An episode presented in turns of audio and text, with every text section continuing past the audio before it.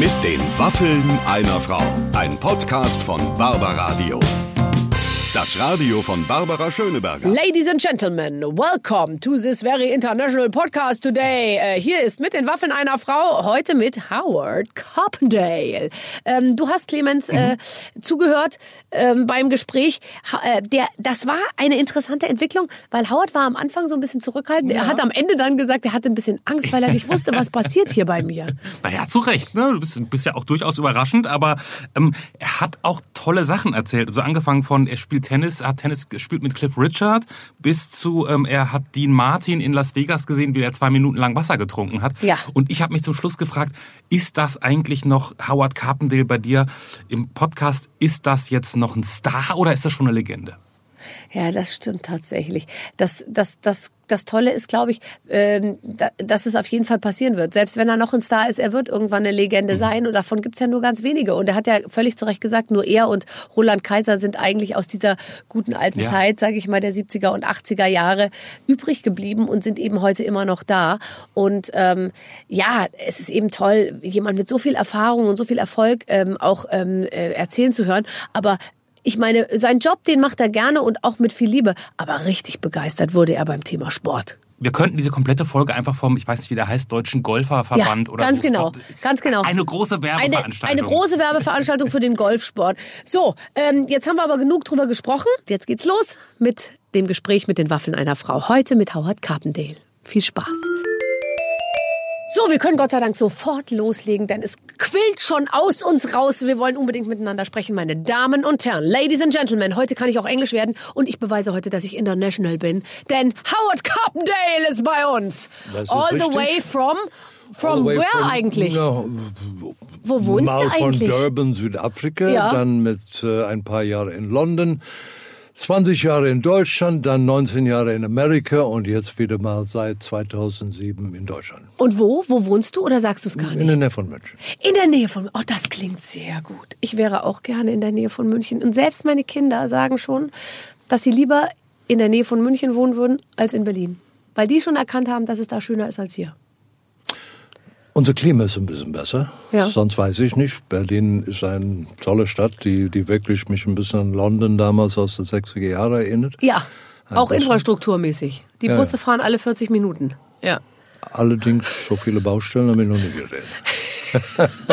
Aber ist toll, ne? Ist doch super, dass du, äh, dass du hierher gekommen bist. Und was mich, äh, was mich tatsächlich freut, weil du hast gerade freudestrahlend zu mir gesagt, ich habe ein Produkt unterm Arm, mhm. sozusagen, was, was ich, was du fast, du hast darüber gesprochen, als wäre es dein Baby oder dein. Ähm es ist das geworden. Ich weiß nicht, was du davon weißt, aber vor vor ein halbes Jahr saßen wir zusammen, mein Tournee war zu Ende, die, die Album davor ist quasi zu Ende abgelaufen und dann kam die typische Frage oder die übliche Frage. Und jetzt? So was nun.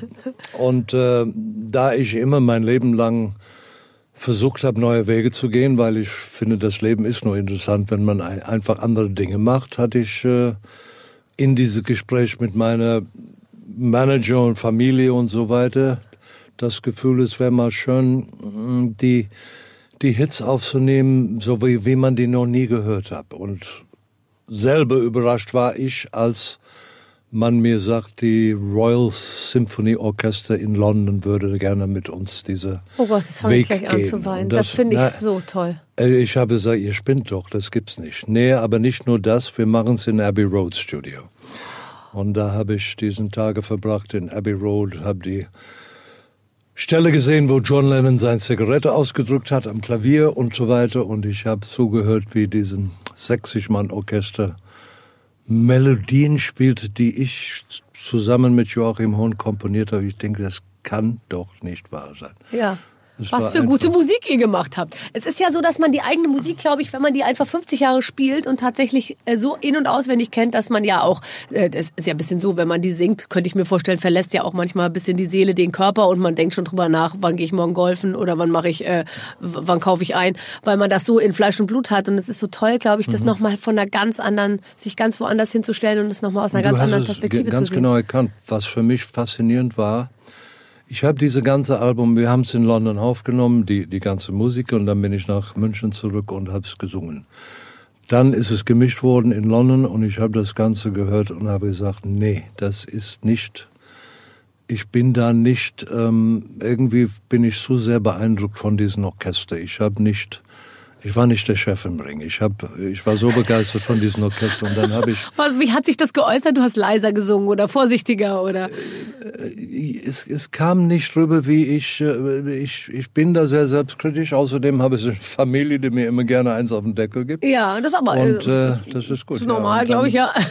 Also im Grunde genommen habe ich, das haben wir zusammengezählt, weil ich äh, die Plattenfirma das zahlen müsste. Ich habe 90 Stunden an dieser Platte gesungen um das so perfekt zu kriegen. Und, und ich hoffe, ich darf das sagen, aber das Album ist, ist, ich würde nicht einen Ton enden, weder vom Gesang, vor allen Dingen nicht vom Orchester. Und das Schöne war, ich habe diesen Arrangeur, der wirklich mit äh, äh tollen Namen gearbeitet hat, gesagt, ich kenne diese Nummern seit 30, 40, 50 Jahren.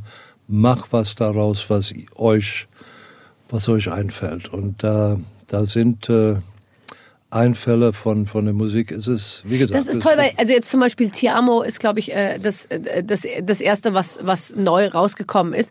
Ähm, ich könnte mir vorstellen, dass, äh, wenn man selber darüber nachdenkt, es anders zu machen, es würde einem gar keine Idee kommen, oder? Weil man hört das Lied und man denkt sich, man kann es eigentlich nur so naja, singen. gut, weil, also die Royal Symphony Orchester würde ich sowieso nicht allzu viel vorschlagen wollen. Die wissen schon, was die wollen. ähm, Thermo ist, ist übrigens, äh, da es eine bestimmte Struktur hat, ist das sicherlich die Nummer, die am schwierigsten ist zu für verändern. ein Orchester mhm. zu verändern. Mhm. Aber wenn ich höre, was die auch aus Nachts, wenn alle schläft gemacht haben und äh, mit einer, einer 30 Sekunden Einleitung vom Streich und so weiter und, und, und die Tempi wechseln und so, es ist unfassbar. Es ist, äh, also zumindestens meine härteste Kritiker Kritiken sind schon meine Familie, auch mein Sohn, der in, der in äh, Pittsburgh sitzt und mich anruft und sagt, Dad, was hast du da gemacht? Ich sage, was, was, was, was willst du, was, sag mir, was ist los? Ja. Nein, er sagt, das ist unglaublich, diese Platte. Und der ist eher ein Hip-Hop oder ganz ja. andere Art von. Wir reden jetzt nicht von Wayne. Nein, sondern ich rede von Cass. Von, ja.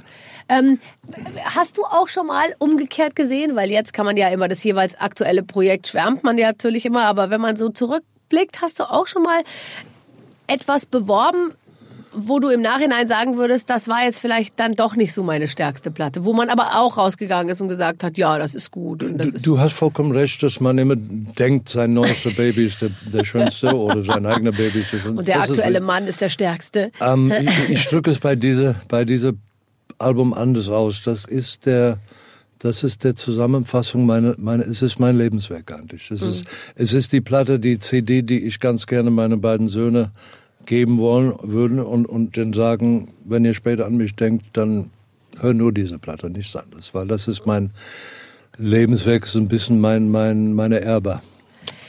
Ja. Ich, äh, ich habe mir überlegt, eigentlich wäre es ja auch mal schön, weil man überlegt sich ja immer nach neuen Ideen und du hast ja schon so viel gemacht und hast äh, ähm, auch Sachen zusammengefasst und Best-of-Alben und alles nochmal neu jetzt in diesem äh, Symphonie meines Lebens-Album, alles nochmal neu gedacht. Könnte man auch sich mal vorstellen, ein Album zu machen, wo man sagt, ich singe jetzt mal alle Songs, die mir im Leben was bedeutet haben, so wie mein persönlicher Soundtrack. Hast du, hast du hab ich sowas gemacht. schon mal hab gemacht? Ich vor vielen Jahren äh, ähm, ein, eine Platte gemacht, aber ich, das Publikum hat es eigentlich, glaube ich, zu der Zeit, es war vor Sing My Song, die haben es nicht verstanden. Die haben nicht begriffen, dass ich, ich kriegte immer wieder die Frage zu hören, darf man das? Darf man andere Lieder covern? Nein, es, es oh gab oh in den 70er, ja. 80er Jahren war das fast eine, eine, äh, ja, ja. So eine Sensation. Ich habe Beatles-Titel gesungen und so weiter, aber das... Äh, es, es, es war einfach ein bisschen mühsam zu erklären, ja, ja. wie man Rechte macht. Nein, so nein, das sollte ja auch nicht im Vordergrund stehen, wenn man eine Platte ja. rausbringt, dass man erstmal die juristische Situation abklärt. Genau. Ähm, was aber was ich sagen wollte zu diesem Album, weil du sagst, man, man findet sein Baby und so weiter, aber was mir aufgefallen ist bei diesem Album, ich habe die Texte neu kennengelernt. Mhm. Das hat diesen Orchester bei mir, deswegen habe ich auch neu gesungen, weil ich irgendwie nicht zum ersten Mal gehört habe, was zwischen den Zeilen steckt von, von Fred J., der wunderschöne Texte geschrieben hat, und auch Joachim Hornberges. Da sind Texte, die äh, einfach zwischen die Zeilen sind tolle, tolle Ideen. Und dann kam natürlich das Allerunglaublichste für mich, weil mit 13 bin ich in der Durban City Hall gegangen mit meiner damaligen kleinen Schulkapelle und wir haben derjenige geschaut, der für uns, es gab nur Elvis oder Cliff Richard. Cliff Richard kennt man in Deutschland mehr von Lieder wie Lucky Lips oder Rote, wie heißt das? Na, die Rosen, ne, man küssen. Ja, ja, rote Lippen soll man küssen, Rote denn zum Lippen, ja. Küssen sind sie da. Und ähm, ja, er war für uns allerdings in Südafrika und, und auch in anderen Ländern ein echter Rock'n'Roller. Cliff mit seinen Shadows. Und wir sind in diese Halle gegangen und habe ihm angeschaut, es war mein erster Rockkonzert und das war für mich ein, für die ganze Band. Also als die Shadows auf die Bühne kamen und Shazam, dam, dam, da, dam, dam, da haben wir gedacht, die Welt bricht zusammen. So eine Sound damit noch nie gehört. Dabei hatten die nur drei Verstärker. ähm, ich habe Cliff angerufen vor ein halbes Jahr und gesagt, würdest du mit mir auf diese Platte singen? Nein, nein. Und er hat gesagt, natürlich mach Nein. das. Unglaublich. Nein. Unglaublich. Hast du ihn in der Zwischenzeit kennengelernt mal? Cliff kannte ich, weil wir immer, immer wenn er auf Tournee war in Deutschland, und das war schon ein paar Mal, dann hat er mich als Tennispartner gebraucht. Und da haben wir immer eine Runde Tennis gespielt. Das ist nicht dein Ernst. Das heißt, wenn man mal genau hinguckt, dann sieht man dich da irgendwo stehen und vielleicht spielst du mit Cliff Richard irgendwo Tennis oder gut, jetzt vielleicht äh, nicht mehr so, aber Naja, der ist 80 inzwischen. Ich nehme an, der ist auch sehr fit, aber naja, über Das Tennis ja haben wir seit cool. zehn Jahren nicht mehr gespielt. Aber es ist, ein, ist eine, eine unglaublich sympathische Mensch. Und was mich umgehauen hat, ich habe ihm, ich meine, ich habe ihm erstmal, äh, der Text, es geht um Samstagnacht. Ja. Und da habe ich ihm äh, alles phonetisch aufgeschrieben. Ja. Aber wirklich, Ja. ich musste lachen, wie Ja, manche Worte ja. waren. Mein Sohn hat es auch gesehen, das kann doch nicht wahr sein. Und daraufhin hat er, hat er das alles von diesem Blatt phonetisch gesungen. Und was mich umgehauen hat, ist, er hat auch eine Menge eigene Ideen, wenn man den Titel hört. Da reingebracht. Der macht, der macht ein paar Choralgeschichten alleine, Mhm. der macht ein Falsetto-Stimme am Schluss. Und ganz am Ende, wenn die Nummer zu Ende geht, du hörst nur Samstagnacht von ihm ganz leise. Ich fand das so schön, dass ein Weltstar sich so viel Mühe gibt. das hättest du nicht gedacht, als du damals als Elvis-Imitator nicht durchstarten konntest äh, äh, in den 60ern, dass das am Ende mal noch so endet mit dir und Cliff Richard vom, vom gleichen Mikrofon, oder? Hättest du, hast du damals äh, da, daran geglaubt, dass es für dich eine Karriere in der Musik gibt? Weil du hast es als Elvis-Imitator, habe ich gehört, hat es jetzt nicht so gut geklappt. Ich, es, es war nie mein Ziel, als Elvis-Imitator äh, groß zu werden. Ich habe nur in ein paar Talentwettbewerbe damit gewonnen. Aber Gottes Willen, ne, mein Leben. Aber du und Elvis, ihr seid ziemlich weit auseinander, zumindest optisch. Oder hattest du äh, Möglichkeiten, dich Es ja, an Elvis der- ranzubringen? Hast du Perücken benutzt und coole Klamotten? Nein, aber natürlich bin wir sind ganz andere Typen vom, vom optischen hier, aber es kam neulich der, der eine Musik von Maffei zu mir, der war im Konzert in Berlin und, und da kam ein langhaariger, Peter Keller. Oder Ja. nee, oder, oder hier der andere, äh, Mark, äh, wie heißt er da? Äh, äh, fällt mir gleich ein, okay? Ja. Der ist- ist Gitarrist. Red Indian oder sowas, er hat so ein bisschen, äh, Mark, Mark Marksen oder Mark, äh, wie heißt er denn? Ach, egal. Ja. auf jeden Fall, er hat mein Konzert angeguckt, er hat gesagt, das hat mich sehr an die, die Elvis-Zeiten erinnert. Natürlich habe ich Dinge von ihm, ich habe ihm so viel angeschaut und, und äh, im Grunde genommen studiert, auch die Art, wie sein Manager mit ihm umgegangen ist und äh, es, es bleibt sicherlich was sagen. Du warst aber nie im Konzert, das musst du bitte ändern, wenn ich nach Berlin komme. Wir Ja. machen unser neunte Konzert dieses Jahr in Berlin und äh, das ist für mich wir, wir gehen sehr, sehr gerne hier in einen etwas kleineren Saal, weil ich sehr gerne diesen bisschen diese Vegas-Gefühl haben. Und das ist der Art von Konzert, die wir zum neunten Mal jetzt machen in einer Berliner Halle. Ich finde ähm, das total nachvollziehbar, dass man ähm, gerne, also nicht die ganz großen Arenen spielen will, was auch toll ist, aber ich glaube, ich sage mal, in einer bestimmten Situation, ich bin letztens mal in einem, in einem auf dem Kreuzfahrtschiff aufgetreten, ja, und da war so ein kleiner Saal, da passten so 1200 Leute vielleicht rein und alles war ganz eng und die war ganz, ganz nah und ich konnte jedes Gesicht sehen und dann hat man ein wahnsinnig schönes Gefühl, finde ich, für, für so einen Abend. ist- Viel mehr, als wenn man in so ein schwarzes hier eigentlich. Also äh, diese Arenen, diese Arenen sind toll. Es ist eine ganz andere Atmosphäre, aber es ist schon Es ist schon ein, ein, ein anderes Intimität, äh, wenn man die Leute nah dran hat. Und ich glaube, für das Publikum ist es schön. Wir würden das in jeder Stadt machen, wenn es die Säle geben würde. Aber in Hamburg ja. zum Beispiel gibt es sowas nicht, weil CCH im Moment für zwei Jahre Ja. die Stadt. Ja, siehst du, du kannst dir leisten, sowas zu sagen, dass du gerne in dass du gerne in kleinen spielst und dir glaubt man es auch. Bei mir klingt es ein bisschen zickig, wenn ich so sage, ich spiele gerne äh, 1200, weil man auch weiß, dass ich natürlich 3000 Aber bei nicht diese- voll kriegen würde oder fünf, weißt du? Bei es dieser so. Tour, Ja. wo wir in 3000er Hallen sind, Ja. machen wir schon drei Konzerte.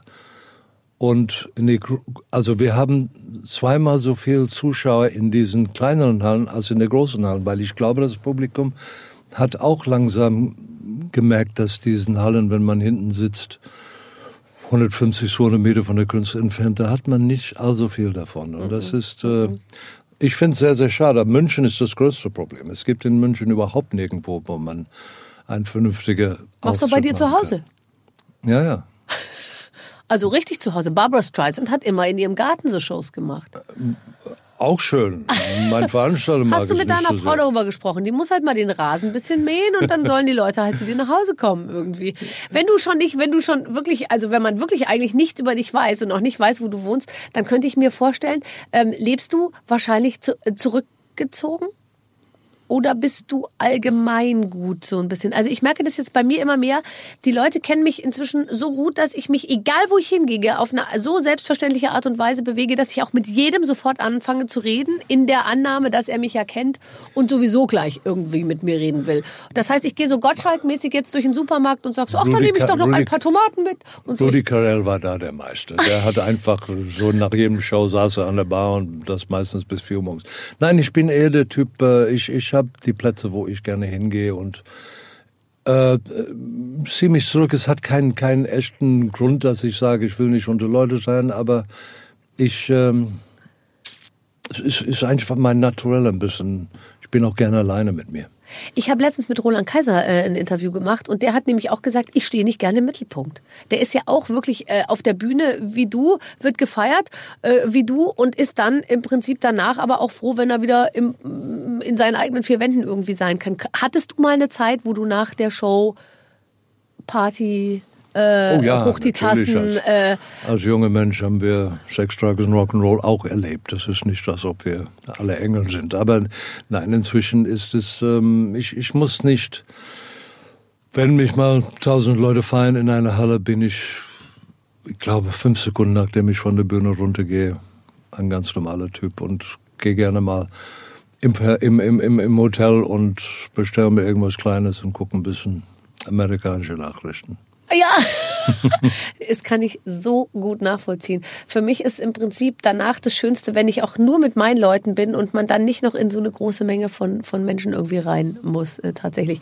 Ähm, wenn ihr früher, wenn ihr früher, hattest du so einen ähm, Partner in Crime, mit dem du, sage ich jetzt mal, vor 30 Jahren oder vor 40 Jahren, mit dem du dann losgezogen bist manchmal? Also hattest du, was hat man da so als, als, als Star? Äh, äh, ein Ich Manager? hatte immer, immer jemanden an der, man nennt my right hand man, äh, Ja. der war immer dabei. Ähm, seit ein Jahr ist es jemand anderes, äh, aber ja, der berühmte Geschichten, die es mit Detlef Schilling gab, die kennen die Fanclub sehr gut. Kennen die schon sehr gut. Detlef Schilling war der Mensch, mit, der dich da betreut hat? Oder? Der mit mir überall gereist, ist- gereist ist und, und vom, vom Bodyguard bis zum äh, Aufpasser für alles. Ja. Alles. Hat er auch mal gebügelt? Reden wir jetzt von Kleider oder Wer was? bügelt dein. Ja. Wir reden von Kleidern, Howard. Okay. Wer, äh, hat, äh, wer, wer bügelt denn die Hemden? Wenn wir auf Tournee sind, gibt es ein, eine Frau, die, die für Kostüm, für die ganze Band. Da möchte ich auch noch hinkommen. Bei mir Ich hab- kommt alles aus einer Meine Hand. Band besteht aus 22 Leuten. Ne? Das Nein. eine große Band, ja. Und die machen gar nicht alle. Und, äh, und die machen gleichzeitig Musik und dann müssen die auch noch bügeln? Nein.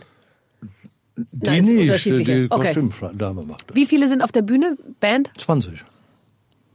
Wir haben, äh, früher waren es elf und dazu haben wir jetzt fünf Streiche und vier Bläser getan. Hast du mal darüber nachgedacht, wenn du die nicht mitnimmst, sondern nur zu viertes machst, dass dann viel mehr Kohle übrig bleibt? Es klingt furchtbar, aber ich habe nie wegen Kohle gesungen. Doch am Anfang schon. Natürlich wollte ich ein bisschen Geld verdienen, aber das ist meine Motivation ist. Äh, äh, ich liebe es einfach, äh, ähm, diese Challenge. Es ist, man fragt, bist du nervös vorher? Nein, kein Stück, weil was man unter nervös versteht, ein Fußballer, bevor er auf den Platz geht oder, oder ein Rugby-Spieler, der ist nicht ängstlich, der ist der, der, will's wissen. Ja. der will raus ja. und er will Erfolg haben. Und das ist für mich diese Challenge, ein neuer Show. Ich meine, wir haben wie viel Tourneen gemacht und ich glaube, meine Shows haben sich nie geähnelt. Es war immer eine ganz andere Approach. Gerade diese Show meines Lebens, mit dem wir bei dieser Tournee unterwegs sind, nachdem es in Berlin so ein Erfolg war, die ist äh, äh, persönlichster als alles, was ich hier gemacht habe. Und das ist einfach ein unglaublich gutes Gefühl zu sehen, wenn man es in seinem Kopf hat, diese Show, und dann setzt man es um zum, für den Publikum und die die begreifen alles, was du versuchst da zu, zu sein. Jetzt, wenn ich jetzt noch nie in einem Howard Carpenter-Konzert war, wie muss ich mir das vorstellen? Äh, gibt es dann explodierende äh, Rückwände? Gibt es da äh, irgendwelche äh, Fotos? Gibt es Girls, die um dich rumtanzen? Äh, gibt es, äh, was, wie muss man ich sich das vorstellen? Ich bin oldschool. Ich war ähm, sehr oft in Vegas und habe mir Shows von alle die Topstars da angeguckt. Ja. Und das war für mich immer, für mich ist ein Konzert, besteht aus vielen Elemente. Es muss Party geben, es muss Gänsehaut geben, es muss ein paar Tränen geben, es muss äh, einfach sehr, sehr viele Facetten. Und mhm. auch, es muss sehr viel gelacht werden. Ich erzähle viel mhm. auf der Bühne. Es ist ein, was ich als Angelsachse unter Unterhaltung verstehe. Und ich glaube, dass es der, der häufigste Satz, die ich höre und das immer noch nach 50 Jahren, das hätte ich nie gedacht. Die Leute kommen zu mir und sagen, ich habe gedacht, du singst 25 Lieder und und das und ist wieder. Mhm. Nein, für mich ist äh, für mich ist auch die die Mercedes-Benz Arena das ist ein Nightclub. Da muss ich die auch so man muss die angehen. auch kriegen, die Leute. Also mhm. die, und es ist eben immer die Mischung aus dem, was man da anbietet, den Songs auch. Aber ich finde, also kriegen muss man sie auch mit dem, was man dann so zwischendurch sagt. Und ich glaube, also du kannst dich natürlich eher auf deine Musik verlassen. Ich muss sie komplett nur mit dem kriegen, was ich sage, weil meine Songs kennt ja keiner. Aber ich finde tatsächlich, ähm, das, das ist immer das Spiel und das will man auch jeden Abend wieder neu wissen. Man muss es allerdings auch jeden Abend neu beweisen. Wobei, wenn, wenn du sagst kriegen, ist die Frage, was man damit meint. Für mich war das unglaublichste Moment im Showgeschäft war, als ich in Vegas saß und guckte Dean Martin an. Mhm. Dean Martin war der coolste Künstler, den es hier gab. Der mhm. Typ war wirklich so cool. Ich dachte, der fällt, der schläft ja. ein irgendwann. Ja. Und der hat ein Lied gesungen in Vegas. Das wirst du ganz genau verstehen, wenn du es bildlich vorstellst. Singt ein Lied, hört den Applaus und legt sein Mikrofon auf der Barhocke und geht 20 Meter langsam rüber zu seinem Klavierspieler. Ja. Und wir gucken alle, Totenstille, was macht er denn jetzt? Ist irgendwas nicht in Ordnung? Am Klavier war ein Glas. Man sagt Whisky, alle sagen, es war Apfelsaft immer, aber egal. Nahm einen Schluck von diesem Glas und ging 20, 20 Meter zurück zum Mikrofon. Das hat gedauert eine Minute. Mhm. Es war Totenstille. Der kommt am Mikrofon nimmt ihr in die Hand und sagt, oh, das hat gut geschmeckt. Und macht das Gleiche nochmal. Ich kriege jetzt Gänsehaut, wenn ich davon rede. Das ist, das ist Chef im Ring, das ist Publikum, das ist Charisma. Ja.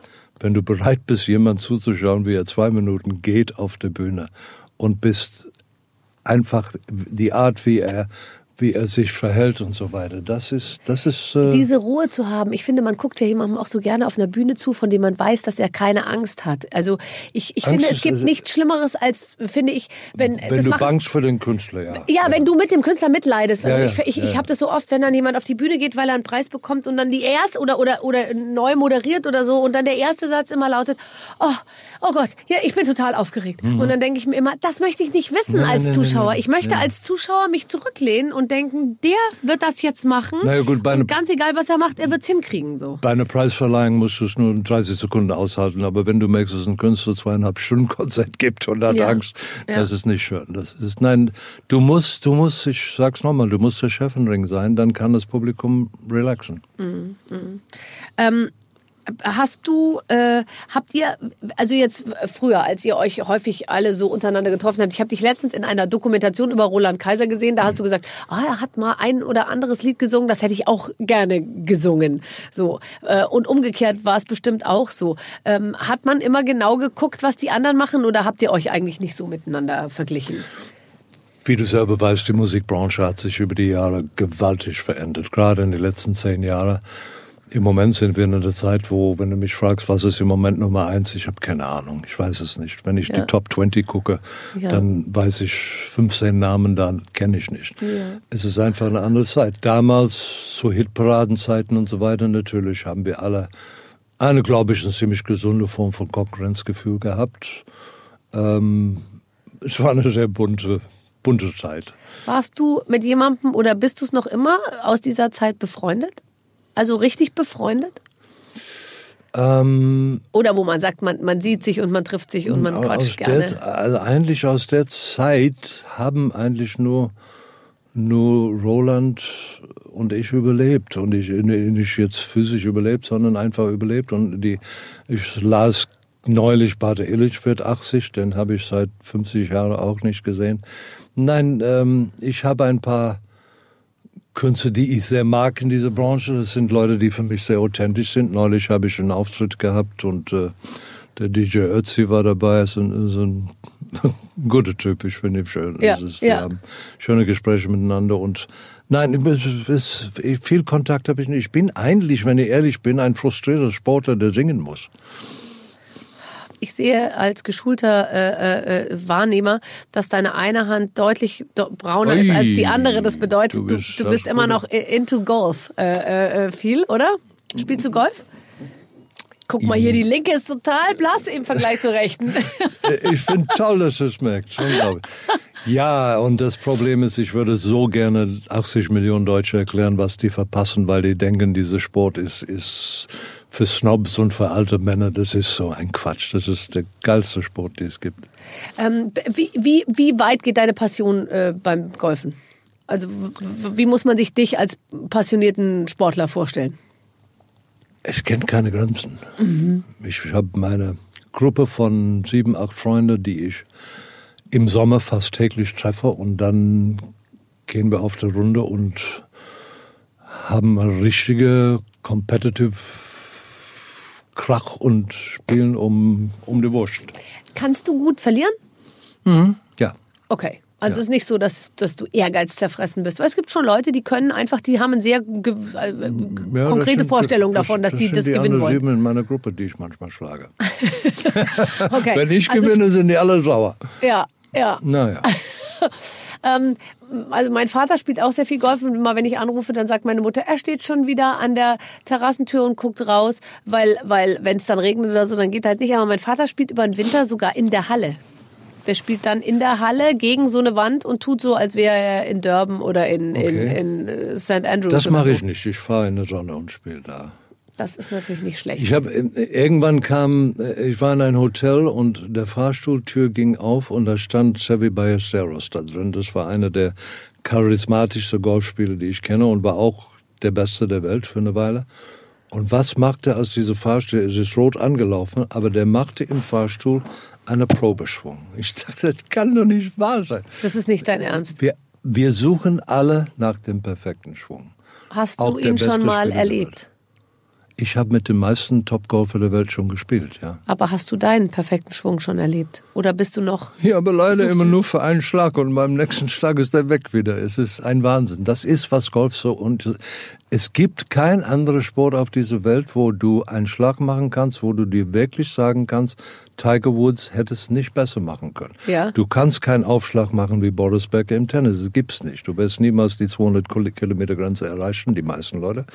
Und das ist das Faszinierende beim Golf. Und man fragt sich immer wieder, also jetzt will ich nicht eine lange Geschichte, aber für dreiviertel Stunde habe ich ein besseres Score wahrscheinlich gehabt als jemand auf der Welt. Aber dann ist es weg und man sucht es wochenlang wieder. Ja, und dann wird man natürlich schon ein bisschen sauer, tatsächlich. Ich habe sogar, wenn ich eine lustige Geschichte spielte mit einem Freund und dann hat er einen Schlag gemacht und dann kam er rüber zu mir und nahm ein Notizbuch raus und schrieb was auf. Und da habe ich gesagt, was machst du? Er sagte, nee, ich habe ich hab so ein Gefühl bei diesem Schlag gehabt, die möchte ich notieren. Und da habe ich, komisch, das habe ich auch zu Hause. Aber ich habe, ich wette dir, du hast nicht da drin stehen, was ich drin stehen äh, habe. Dann sagt er, was hast du? Ich sage, ähm, ja, ich habe mir immer gedacht, wenn ich mein diese Teil meiner Körper, Ja, ja, wie ja, kann ja. man die höflich Klammer ausdrücken? auf, zeigt zwischen seine Beine, Klammer zu. Ja. Wenn die still bleibt während der Schwung, Ja. dann ist das für den Schwung gut. Und dann guckt er, sagt, guck mal hier auf der Liste, habe ich auch stehen. Nein! okay, hat das was mit dem Alter zu tun, äh, dass das still bleibt? Oder hat das was damit zu tun, dass man so stabil steht, dass sich einfach nichts bewegt in der Hüfte? Eher mit das, Mit, mit letzterem. das zweite, ja. Okay, sehr, da bin ich ja sehr gut. Okay. Sonst würde ich sagen, geht, sind die Chancen ja groß, dass es mit jedem Jahr besser wird, dein Schwung. Aber nee, nee äh, leider etwas kürzer. Aber die Präzision bei diesem Spiel ist. Ich habe mit Bernhard Lange gestanden auf dem Platz. Wir haben ein paar Mal zusammengespielt und der übte Schläge, die genau 100 Meter lang war und dann plötzlich sagte, schrie zu seinem Caddy da hinten, geh bitte auf 102 Meter. Und dann hat er 102 Meter Schläge gemacht. Das ist unglaublich. Aber ich glaube, jetzt langweilen die. Nein, überhaupt nicht, weil die Faszination Golf, die willst du ja den 80 Millionen, die wir haben, näher bringen. Das, wir sind ja auf einem guten Weg jetzt. Ich glaube, es liegt daran, dass nicht mehr so viele junge Leute. Es war ja mal eine Zeit lang auf der Kippe, dass man dachte, jetzt fangen viele Leute äh, äh, an, jünger auch Golf zu spielen. Ja, weil du sagst, es ist nur was für ältere, reiche Leute. Ich glaube aber, inzwischen Du, du kennst es ja, du hast ja auch äh, einen Sohn ähm, mit Kind und allem drum und dran. Ich glaube, die Zeit, wo Männer am Wochenende zu ihrer Frau sagen, so mein Schatz, ich gehe jetzt mal kurz für sieben Stunden auf den Golfplatz, die ist einfach schlichtweg vorbei. Weil diese Art von Konstruktion gibt's nicht mehr, weil die Frau sagt, äh, sorry, ähm, ich war auch die ganze Woche arbeiten, du warst arbeiten und jetzt kümmern wir uns um die Kinder und zwar beide. Meine Frau hört zu, sag ihr es bitte nicht. Äh, nein, nein, nein, äh, hören Sie bitte weg. Miss Donny, sp- please, äh, shut your ears. Nein, aber ähm, es ist tatsächlich, glaube ich, nicht mehr so adäquat für, für die vielen Familien, wie das heute so läuft, dass der Mann sagt, Servus, ich bin dann mal acht Stunden weg, weil man kann ja nicht eineinhalb Stunden Golf spielen. Man fährt ja schon mal eine Stunde, bis man am Platz ist. Ja, ich nicht, aber, aber schon. äh, Es, es, es nimmt Zeit. Aber Leute, die arbeiten gehen, brauchen auch viel Zeit. Ja. Und ich möchte gerne sagen, etwas, was kein Mensch mir glauben würde. Die haben einen Test gemacht in Amerika über verschiedene Athletinnen, verschiedene Sportarten und die fittesten Menschen von allen Sportlern waren Golfer. Ja klar, weil sie natürlich auch die eine bestimmte Art von Verschl- Verschleiß nicht so schlimm haben wahrscheinlich wie andere. Weil ich glaube, wenn du dir Boris anschaust, Boris ist, ist äh, Ja, was lag mir daran, dass die äh, unglaublich viel Training machen müssen im, Ja. im, im äh, äh, also Muskel aufbauen und so weiter. Ich meine, um einen Ball 400 Yards, 350 Meter zu schlagen, das braucht man viel Muskeln. Und deswegen Kraft. bist du auch so gut in Form. Hm, boah. Ich schlage aber keinen 300 Meter. Ach so, das hättest du ja mal vorher sagen können. Wie weit schlägst du? Muss ich sagen, wie ich heute schlage oder früher? Nein, früher natürlich. Früher, da kam ich schon auf, auf 280, 270, Okay. Und heute? 2,50. 220. Ja, komm, ist noch immer sehr, sehr, sehr weit. Emma, ich glaube, du vererbst mich langsam. Wenn, wenn du dann auf Tour bist, also du, ich habe gelesen, ab, nee, nee, da würde ich kein Golf spielen. Nee, da spielst du nicht. Weil, weil das wäre doch auch für dich ideal. Du könntest dann jeden Tag einen anderen Platz spielen und Nee. könntest morgen so eine fröhliche Neunerrunde Nee, machen. nee, ich drück mir immer einen Knopf, wenn die, wenn, wenn jetzt gehen die, die Uhren bald werden gedreht auf eine Stunde früher und dann drücke ich einen Knopf und da steht drauf Showbusiness, Okay. weg mit Sport und dann mache ich ein halbes Jahr. Ich brauche einen freien Kopf. Ich äh, muss über diese Show, ich werde jetzt äh, meine Berlin-Show von, von Ende letztes Jahr hundertmal angucken im, im Video und so, dass ich mal wirklich wieder reinkomme. Ja. Und dann machen wir die, die vier weiteren Konzerte in Berlin im Januar und dann geht's in, äh, in die ganz großen Arenen. Wie guckst du dir das an? Also dann setzt du dich hin abends und schaust dir dich selber. Da bin ich, das habe ich noch vor mir tatsächlich. Ich gucke mich nie an, weil ich immer Angst habe. Wenn ich mich jetzt angucke, dann stelle ich aus Versehen vielleicht fest, dass ich es überhaupt nicht gut mache. Ich verlasse mich dann lieber drauf auf Leute, die sagen, ähm, nee, nee, war alles super. Ich habe total Angst, mir, mir, mir das anzuschauen. Habe ich oft gehört, ich, ich guck alles an, weil ich einfach glaube, dass ich äh, manchmal Dinge sehe, wo ich sage, das kannst du anders oder besser machen. In diesem Fall ist es mehr eine, eine äh, ich, ich, ich, wenn ich eine neue Show zusammenstelle, habe ich das Gefühl, ich träume die eigentlich, bevor ich überhaupt konzentriert Ich daran gehe. Ja, ich, Aber was träumst denn da? Die Lichtübergänge oder ob du auf dem Bauhocker sitzt oder ob, ob ich was habe im Hintergrund ich habe passiert? irgendwann zu ähm, äh, ZDF Talkshow jahrelang Kerner. Kerner. Ich habe zu Kerner Gottschalk. gesagt, weißt du, ne, das war Kerner da. Okay. Da habe ich gesagt, du, weißt du, dass es 20 verschiedene Arten von Applaus gibt? Mindestens 20. Ja. Und er guckt mir, ja, das ist bescheuert. Nein. Und diesen Applaus stelle ich mir vor nach ein Lied. Wie wird es sein? Ist das eine, eine tiefe äh, äh, Dankeschön Applaus? Ist es ein respektvoll? Ist es ein wahnsinns partymäßiger Applaus? Da, darauf stelle ich mir vor, wie geht es weiter? Ist es diese Ach so, Übergänge? okay, Ein, okay. äh, ich, jemand hat mich neulich gefragt, äh, Kessler hat mich gefragt, was ist deine Stärke? Und ich glaube, was ich am allerbesten kann, ist eine, eine Publikum ganz gut lesen. Und das ist für Timing sehr wichtig. Timing ist sowieso das Allerwichtigste. Ja. Wenn jemand ein gutes Timing hat, kann ich über schlechte Inhalte hinwegsehen. Was den Wirklich. Ich kenne Leute, deren Witze ich nicht mag, aber sie haben ein derartig gutes Timing. Ich Ja, nenne ja. keine Namen. Mario Barth. Äh, äh, äh, fantastisch. Fantastisches Timing. Hast vollkommen recht. Und, und, Und dann denke ich mir, super, weil jeden, jeden Witz, also kriegt er noch sozusagen so hin, dass man dann eigentlich hinterher so denkt, Respekt, weil, weil, weil der das schafft, die genau richtige Sekunde zu warten oder, oder dann bringt er was oder dann kommt er nochmal auf was zurück und so. Das ist, das ist wirklich eine tolle Sache. Und deswegen, diese zwei Minuten von Dean Martin waren für mich unmöglich, unglaublich, weil ich gesagt, also fünf Meter habe ich selber geschafft. Hast du es gemacht? es ist schwer. Ich sag dir, du ja, brauchst man muss das selber aushalten, Ruhe aushalten. das ist unglaublich. Ja. Ich finde es auch manchmal äh, toll, wenn ich auf einer Bühne bin und manchmal macht man ja auch mal einen Witz, der nicht zündet und dann eben nicht zickig werden und so, hm, sondern einfach dann auch mal Blatt sinken lassen und so in die Menge gucken und dann fangen die nämlich eben doch an zu, zu lachen irgendwie letztendlich, weil du ihnen das Gefühl gibst, ich bin jetzt nicht total darauf angewiesen, dass ihr die ganze Zeit über mich lacht so und das ist Ja. eigentlich für einen selber ein ganz ganz tolles Gefühl, einen Schritt zurücktreten und tief einatmen. Das kannst du aber erst, wenn du 20 Jahre auf der Bühne stehst. Äh, Klar. Aber bei, bei Comedy ist es sicherlich, ich meine, das bewundere ich schon, wie ihr, ich, ich erzähle viele Geschichten auf der Bühne, die mit einem Pointe enden und, und wo es eine Lache gibt. Und wenn es nicht eine Lache gäbe, dann drehe ich mich zu meinem Bassist und sage, du, lassen wir morgen weg. Ja. Und das, darüber lachen die dann. Ja. Ähm, ich glaube, das ist, das, das, das Publikum nimmt auch gerne teil an, an Fehler, die man macht. Absolut. Wenn man da gut drüber steht. Wenn Nein, und wenn man ihr das auch zulässt und einfach sagt, das ist hier, also ich habe zum Beispiel auch nie Angst davor, mich bei meinen eigenen Konzerten zumindestens, äh, auch wenn man jetzt mal was vergessen würde oder man würde sich versingen oder einer fängt falsch an oder so, das sind ja alles gern genommene äh, Situationen, auf die die Leute eigentlich warten. Das ist super. Weil die gehen Hause und sagen, ich war dabei, als der. Als, als die hat, sich erstmal versungen, haben sie nochmal neu angefangen. Und es kann ja eigentlich nichts passieren, weil du hast ja auch gesagt, du bist eben, du bist, du bist eigentlich, du siehst dich als Entertainer. Und das bedeutet ja, dass man eben auch in diesen Situationen dann gerade da stehen muss. Und Ja, eben nicht nur richtig. irgendwas Wir hatten singt. einen herrlichen Moment in der Kölner Sporthalle damals, da ging der ganze Strom weg. Oh in einem größeren Teil von Köln. Und mein Schlagzeuger war so gut drauf, dass er spielte einfach weiter. Und es war ein Rhythmus zufällig, wo wir als Band, Choral in dieser großen 5000er Halle zumindest, wir fingen an zu singen, hey man, und das Publikum hat gesungen. Es hat zwei, drei Minuten Publikum und, und wir haben dieses Lied gesungen. Und dann kam das Licht plötzlich wieder an. Gott sei Dank hat es nicht eine halbe Stunde gedauert.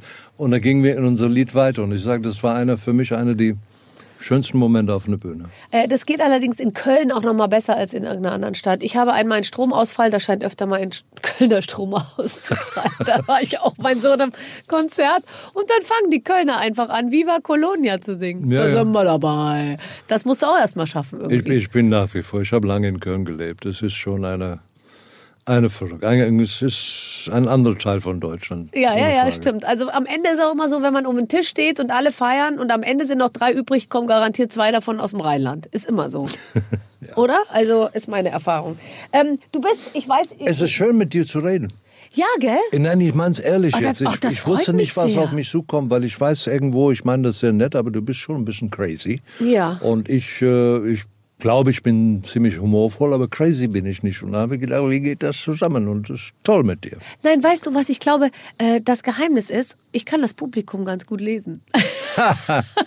Gut, ich habe es auch gemerkt, und dann du verstehst Nein, es was. ist letztendlich so, dass man sich immer, das finde ich auch das Spannende. Ich rede ja oft mit Leuten, wo ich vorher, also ich bin jetzt nicht überprobt im Sinne von Vorbereitung, immer. Mhm. Und ich denke, ich warte einfach mal, was du erzählst und dann passiert schon irgendwas. Aber es ist unglaublich, wie viele Kollegen ich mit denen ich gesprochen habe über Timing, die gucken mich an, als ob ich, wovon erzählst du überhaupt?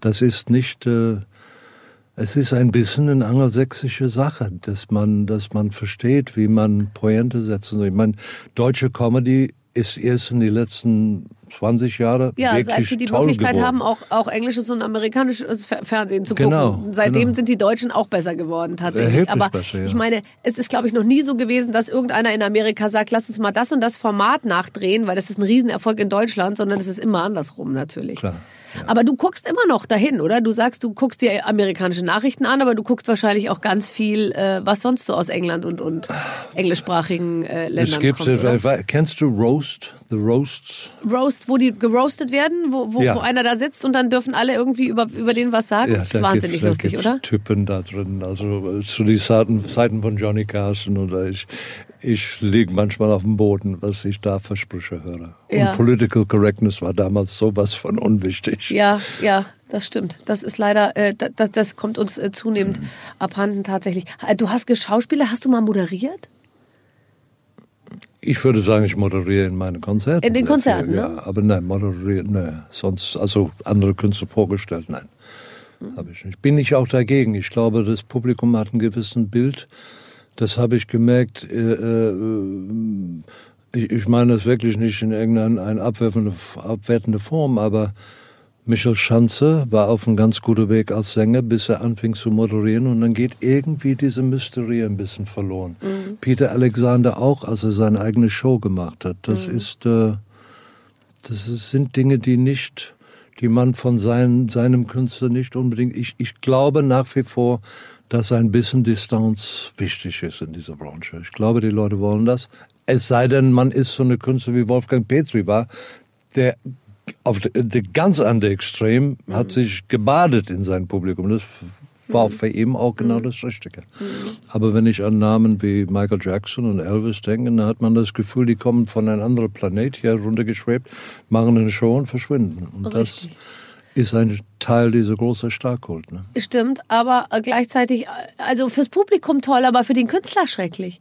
Also ich möchte nicht das Gefühl haben, äh, nicht, dass ich mich mit Elvis vergleichen will, aber ich möchte nicht das Gefühl haben, dass ich von irgendeinem Planeten einschwebe und Nee. wieder wegschwebe. Ich finde es für, fürs Publikum toll. Ich möchte nicht über Brad Pitt und Angelina Jolie wissen, was sie für Unterwäsche tragen und wie ihre Kinder heißen und wie, wo sie wohnen und wie der Wein schmeckt, den sie produzieren. Ich finde, es ist too much information. Aber umgekehrt finde ich es total schrecklich, wenn du, wenn du, ähm, äh, also ich finde, da finde ich es toller, wenn die eben mehr sozusagen Starkult hätten und man überhaupt nichts über die wüsste. Das würde ich viel geheimnisvoller und toller finden. Allerdings, wenn du so ein Leben lebst, was so total zurückgezogen ist und wirklich auf einem anderen Stern stattfindet, dann stelle ich es mir für den Künstler sehr schwer vor. Es, es gibt immer eine schöne Mitte in allen Dingen. Ich glaube auch. Und ich glaube, dass man nicht, äh, also es gibt Shows, ich würde nicht an holt mich hier raus, ich bin ein Star, würde ich nicht machen, weil ich müsste da Dinge preisgeben, die, die Also einfach scheiße sind. mal, Howard, also das würde ich ja wohl hoffen, dass du, dass du, dass Nein, ich gebe jetzt nur ein Beispiel. Ja. Es gibt bei gewissen Aber das Sommerhaus der Stars, da denkst du langsam drüber nach, oder? Äh, drüber mit nach, ob ich, das, 220 ob, ich, ob ich mein Fernsehen Meter kaputt mache, wenn ich das Ding anschalte. Das ist zum Kotzen ist das. Nein, wirklich, du. Es Ja, ist, ich weiß und ich finde es auch ganz gut, dass man das mal zwischendurch nochmal sagt, weil alle sagen so, na ja, es muss halt muss es halt auch geben und so, aber ich finde es Ja, einfach ich, auch Ich weiß nicht, wo wir hinkommen. Was ist das, was Leute da. das sind Pornostars, die versuchen ihr ihr ihr ihr, warum- ihr, ihr warum- Aufgabenfeld einfach zu erweitern. Der die Weddinger der Weddinger Schaufelnagel spielt eine ganz ganz große Rolle äh, plus eben halt wenig an und alles irgendwie äh, alles was man wo man vorher gesagt hätte, kann man nicht drüber reden, darf man nicht zeigen, soll man so nicht sagen. Ge gebündelt Aber glaubst du in nicht, 90 diese, Minuten. diese Welt, ich meine, gestern Abend hat Trump gesagt, wir müssen die Migranten in den Beinen schießen. Sag mal, ist das nicht ein Teil von, von wo- wovon wir jetzt reden? Sind wir nicht alle ein bisschen in, ins Extrem gegangen. Absolut. Das ist, das Nein, und alles Wahnsinn. ist erlaubt. Und jetzt haben wir es uns so lange gewünscht, dass vieles erlaubt ist. Und äh, letztens hat, hat jemand zu mir gesagt, was gefällt Ihnen zum Tag der deutschen Einheit? Äh, zwei Fragen. Was gefällt Ihnen an Deutschland, was gefällt Ihnen nicht an Deutschland? Hm. Und dann habe ich gesagt, an Deutschland gefällt mir, dass man alles sagen darf. Und an Deutschland gefällt mir nicht, dass man momentan alles sagen darf irgendwie. Und ähm, ich, äh, ich, ich, finde, ich finde eben, jetzt ha- haben alle so das Recht irgendwie, äh, dass man alles einmal aussprechen darf, dann steht es im Raum und dann äh, man, findet sich schon irgendeine Zielgruppe. Und ich finde es eben eigentlich ganz schön früher, als man eben bestimmte Dinge auch äh, äh, nicht, äh, die, die nicht dafür gedacht waren, ausgesprochen zu werden oder äh, Hast du das Gefühl, dass man hier alles sagen darf im Moment? Äh, Ja, ich glaube, jeder versucht es irgendwie so äh, auf eine gewisse Art und Weise. Also jeder noch so dumme äh, Depp darf sich irgendwie äh, zu allem äußern und alles wird gehört und wird gleichwertig bewertet wie das, was jemand sagt, der sich echt Gedanken gemacht Es, hat. es wird sicherlich sowieso viel zu viel gelabert und Worte ge- gebraucht, die man wirklich tausendmal schon gehört hat. Man man braucht sie nicht mehr zu hören. Aber ähm, manche Menschen, die, die wegen, ich will jetzt nicht politisch werden, aber die, die, die einfach geäußert haben, wir haben ein bisschen Angst, die würden in eine rechte Ecke gestellt, nur weil die das gesagt haben. Und das ist auch nicht schön. Also es gibt schon äh, diese, diese ganze Frage Political Correctness, ich komme, komme aus Südafrika und ehrlich gesagt, ich habe immer damals gesagt, lass uns, lass uns hier gemischter Sport spielen. Lass uns auch Witze übereinander machen. Ja. Wenn ich meinen alten Freund Roberto Blanco sehe, der inzwischen ein bisschen anders geworden ist, aber wir haben immer uns totgelacht über, über Dinge und wir sind uns näher gekommen Ja, dadurch. ja. Ich bin nicht der Meinung, dass, Ja. dass es gut Ja, aber ich ist, glaube, wenn wir diese Art der Harmlosigkeit, die haben wir leider verloren. Ja. Dieses harmlose eigentlich miteinander umgehen, weil äh, es ist ach, es ist es ist ein sehr komplexes Thema. Wir werden es jetzt äh, leider nicht nicht lösen können, aber ähm, tatsächlich freue ich mich, dass du bist offensichtlich ja politisch äh, äh, extrem du. Ich glaube, für dieses Thema äh, brennst du. Hast du mal äh, überlegt, in die Politik zu gehen? Bist du Parteimitglied bei irgendeinem? Nee, da bin ich viel zu sehr Individualist für. Und das kann man nicht in der Politik. Man muss sich anpassen und genau das ist das Problem. Ja. Und ich sage dir, derjenige, der irgendwann kommt und sagt, wo es wirklich lang geht, die werden wir eh nicht wählen, weil Ja, ja, wir wollen nicht selber verzichten. Und das ist das ist das große Problem. Aber stell dir vor, du wirst Bundespräsident. Nee, werde ich nicht. Ich bin vergiss es. Okay, gut. Ja, gut, dann mache ich. Ich könnte das sehr gut. Ja? Bundespräsident stelle ich mir einen super Job vor.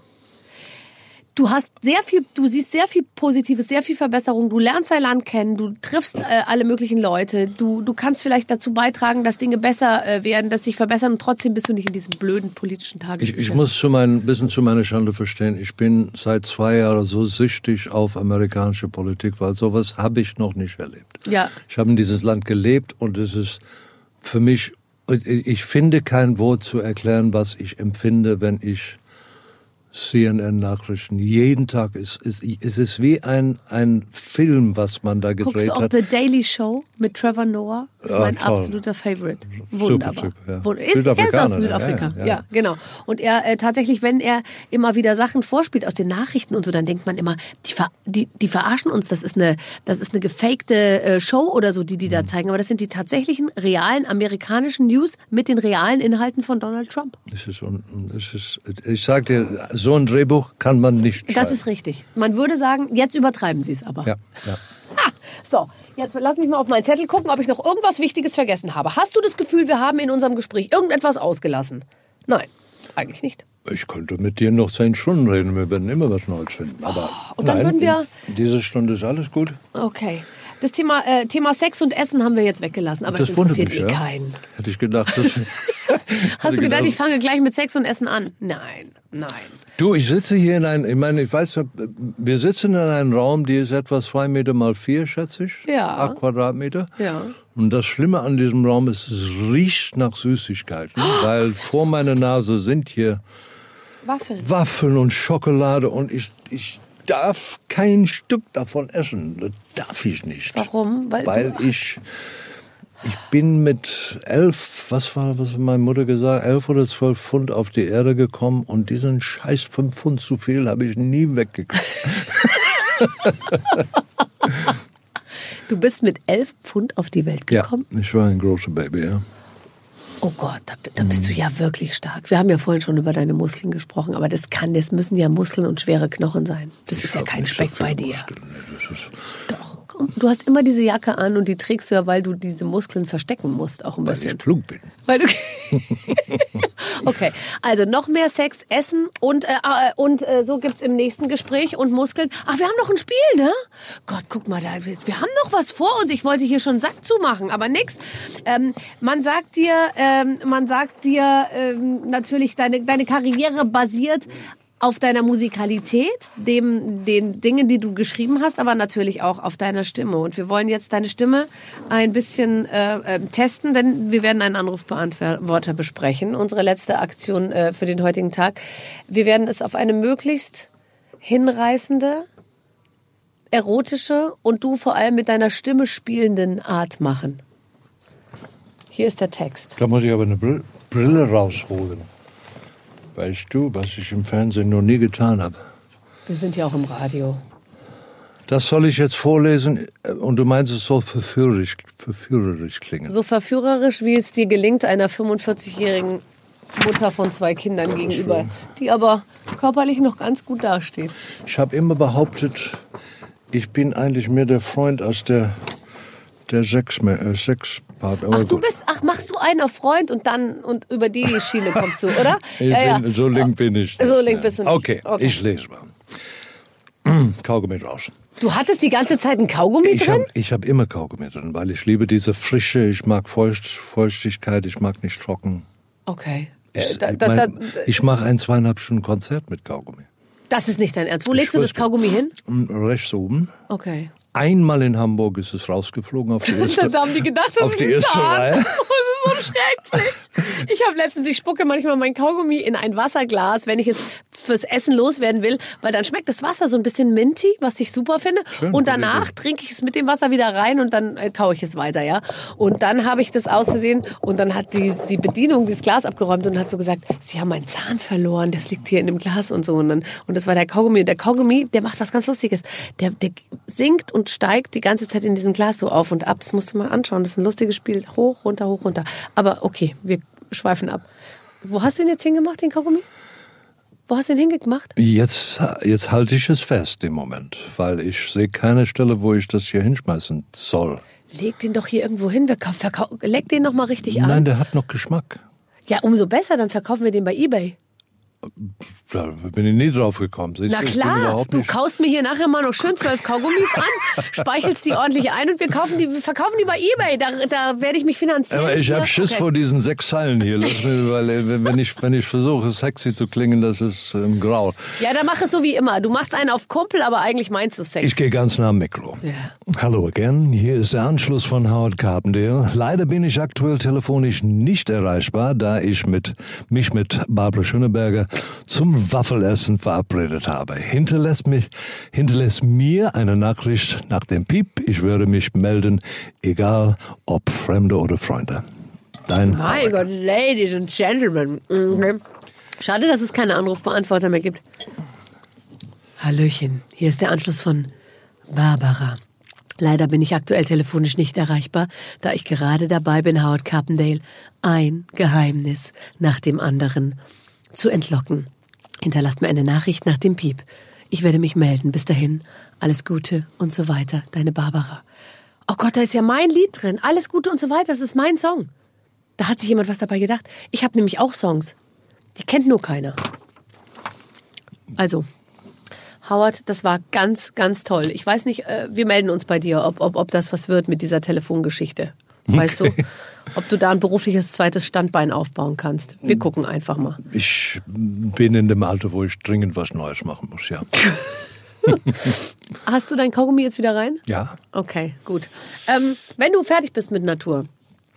Und Ich bin aber Tag kein. Schmatzer, bitte. Nein, du bist, so du bist der dezenteste Kaugummikauer, den ich überhaupt je in meinem Leben erlebt habe. Danke. Sehr gut. Wenn du fertig bist mit der Tour, Hm. ähm, bist du auf Tour, Tour im Sinne von, ich bin einfach weg, Freunde, meldet euch nicht bei mir, ich, bin, ich tauche jetzt unter für zwei Monate? Oder bist du jemand, der in Kontakt bleibt, der, der die der Frau und Kinder sieht und, und, äh, und ganz normal lebt? oder tauchst Die Familie kommt, äh, ich meine, Donis hast du heute kennengelernt, die ist, die ist gerade im diese letzten Jahre sehr viel dabei, weil ich das sehr schön finde, dass wir uns äh, über eine sehr schwierige Zeit hinausgebracht haben und jetzt das Leben genießen zusammen. Und ähm, ne, die Familie kommt zu Konzerte und mein Kopf ist, ich, ich bin einer, der, ich will meine Routine haben, wenn ich auf Tournee bin. Brauche ich. Es ist zwar ein bisschen spießig, aber ich, äh, ich brauche eine, eine wirklich auf, auf Tournee eine Routine. Nicht, weil ich nervös bin, sondern weil die, die Kraft muss um 8 Uhr losgehen. Was interessant ist, ich habe das ja auch festgestellt jetzt, dann bist du irgendwo in Düsseldorf und landest, sage ich mal, um 10 Uhr morgens. Da könnte man ja sagen, so, jetzt ziehe ich mir die Schuhe an, lauf durch die Stadt, guck mir ein Museum an, 15 Uhr Soundcheck, schminken und los geht's. Man macht es nicht. Nee, geht bei mir gar nicht, vor allen Dingen, weil wir, unser Rhythmus ist eine Show und dann Auto. Mitternacht losfahren und 4 Uhr morgens ankommen. Ja, okay, dann. Weil die, der Autobahn ist inzwischen eine Katastrophe und deswegen Ja. fahre ich gerne abends und äh, dann Ja. bin ich meistens tagsüber im Hotel, mache ein bisschen, wenn es geht, ein bisschen Fitnessraum und äh, um Machst du dann auch so Kling-Klong-Massagen und Öl und so auf, die, auf den Kopf? Meine Masseur sagt, sowas wie ich hatte noch nie erlebt, weil er muss mit seinen Ellenbogen in meinen Rücken gehen und seine beiden Füße von dem Boden heben und dann fühle ich mich wohl, wenn er richtig Gas gibt. Also jetzt hast du aber nochmal ordentlich einen stehen lassen hier gegen. Ende unseres Gesprächs. Also die ganze Zeit hier einen auf Kumpel machen, aber dann am Ende nochmal sagen, dass der Masseur, der es hauptberuflich macht und mit Sicherheit sehr stark ist, nur mit dem Ellenbogen durch deine starke Rückenmuskulatur kommt. Also ähm, ich habe jetzt Lust auf mehr. Schade jetzt, wo es vorbei ist. Jetzt, wo, wo wir gerade der Sache etwas näher kommen. Wie auch immer, äh, äh, ich wünsche dir Glück und äh, viel Erfolg und läuft eh, oder? Das ist ja das Tolle. Das finde ich immer. Ich habe jetzt hier schon wirklich ähm, viele sitzen gehabt, die einfach so sagen, wir müssen keine Promotion machen, es ist sowieso alles schon ausverkauft. Das ist eben auch so toll, dass jemand wie du, du musst ja nicht darum bangen, ob das jetzt gut läuft, weil es wird sowieso gut laufen, oder? Auf jeden Fall bin ich äh, heute an dem Stadium, wo ich, äh, ähm, das, was ich mache, mache ich. Der einzige Motivation ist, weil es unheimlich viel Spaß macht. Ich freue mich, wenn es äh, so läuft wie im Moment in Berlin und ich habe immer dem Motto gehabt, äh, Sammy Davis hat immer gesagt, wenn der Saal irgendwann halb voll ist, dann musst du noch besser werden. Okay. Ich gucke mir das an. Bitte tu das. Meine Damen und Herren, das war Howard Carpendale. Ciao. Danke dir. Ciao, ciao. Was für ein schönes Gespräch. Vielen, vielen Dank an Howard Carpendale. Ähm, lieber Clemens, du hast ja nun alle Podcasts, äh, sage ich mal, hergestellt und weißt deswegen besser als kein anderer, wie viele großen Stars äh, sich hier schon die Klinke in die Hand gegeben Ja, haben. alle. Also, ne, wir gehen jetzt ja mit eiligen Schritten auf Folge 50 zu und wir hatten jetzt. Kracher, nur Kracher. Nur- nur und es Kracher. ging damals los mit Adel Tawil, mit Max Giesinger, mit mit äh, Olli Schulz. mit ähm, mit wer? Olli Schulz. Olli Schulz, ganz genau. das, ja. Olli Schulz, absolut. Und, und, und, und von Max Mutzke bis hin zu Pal Palina Roginski, also wirklich für jeden Geschmack was dabei. Einfach mal durchschauen. Wir haben, äh, wir haben sie alle und wir kriegen jede Woche neue geliefert, Mhm. denn äh, es gibt jede Woche eine neue Folge. Ich hoffe, ihr hört dann wieder rein, wenn es heißt mit den Waffeln einer Frau. Vielen Dank. Mit den Waffeln einer Frau. Ein Podcast von Barbaradio. Das Radio von Barbara Schöneberger. In der Barbaradio App und im Web. barbaradio.de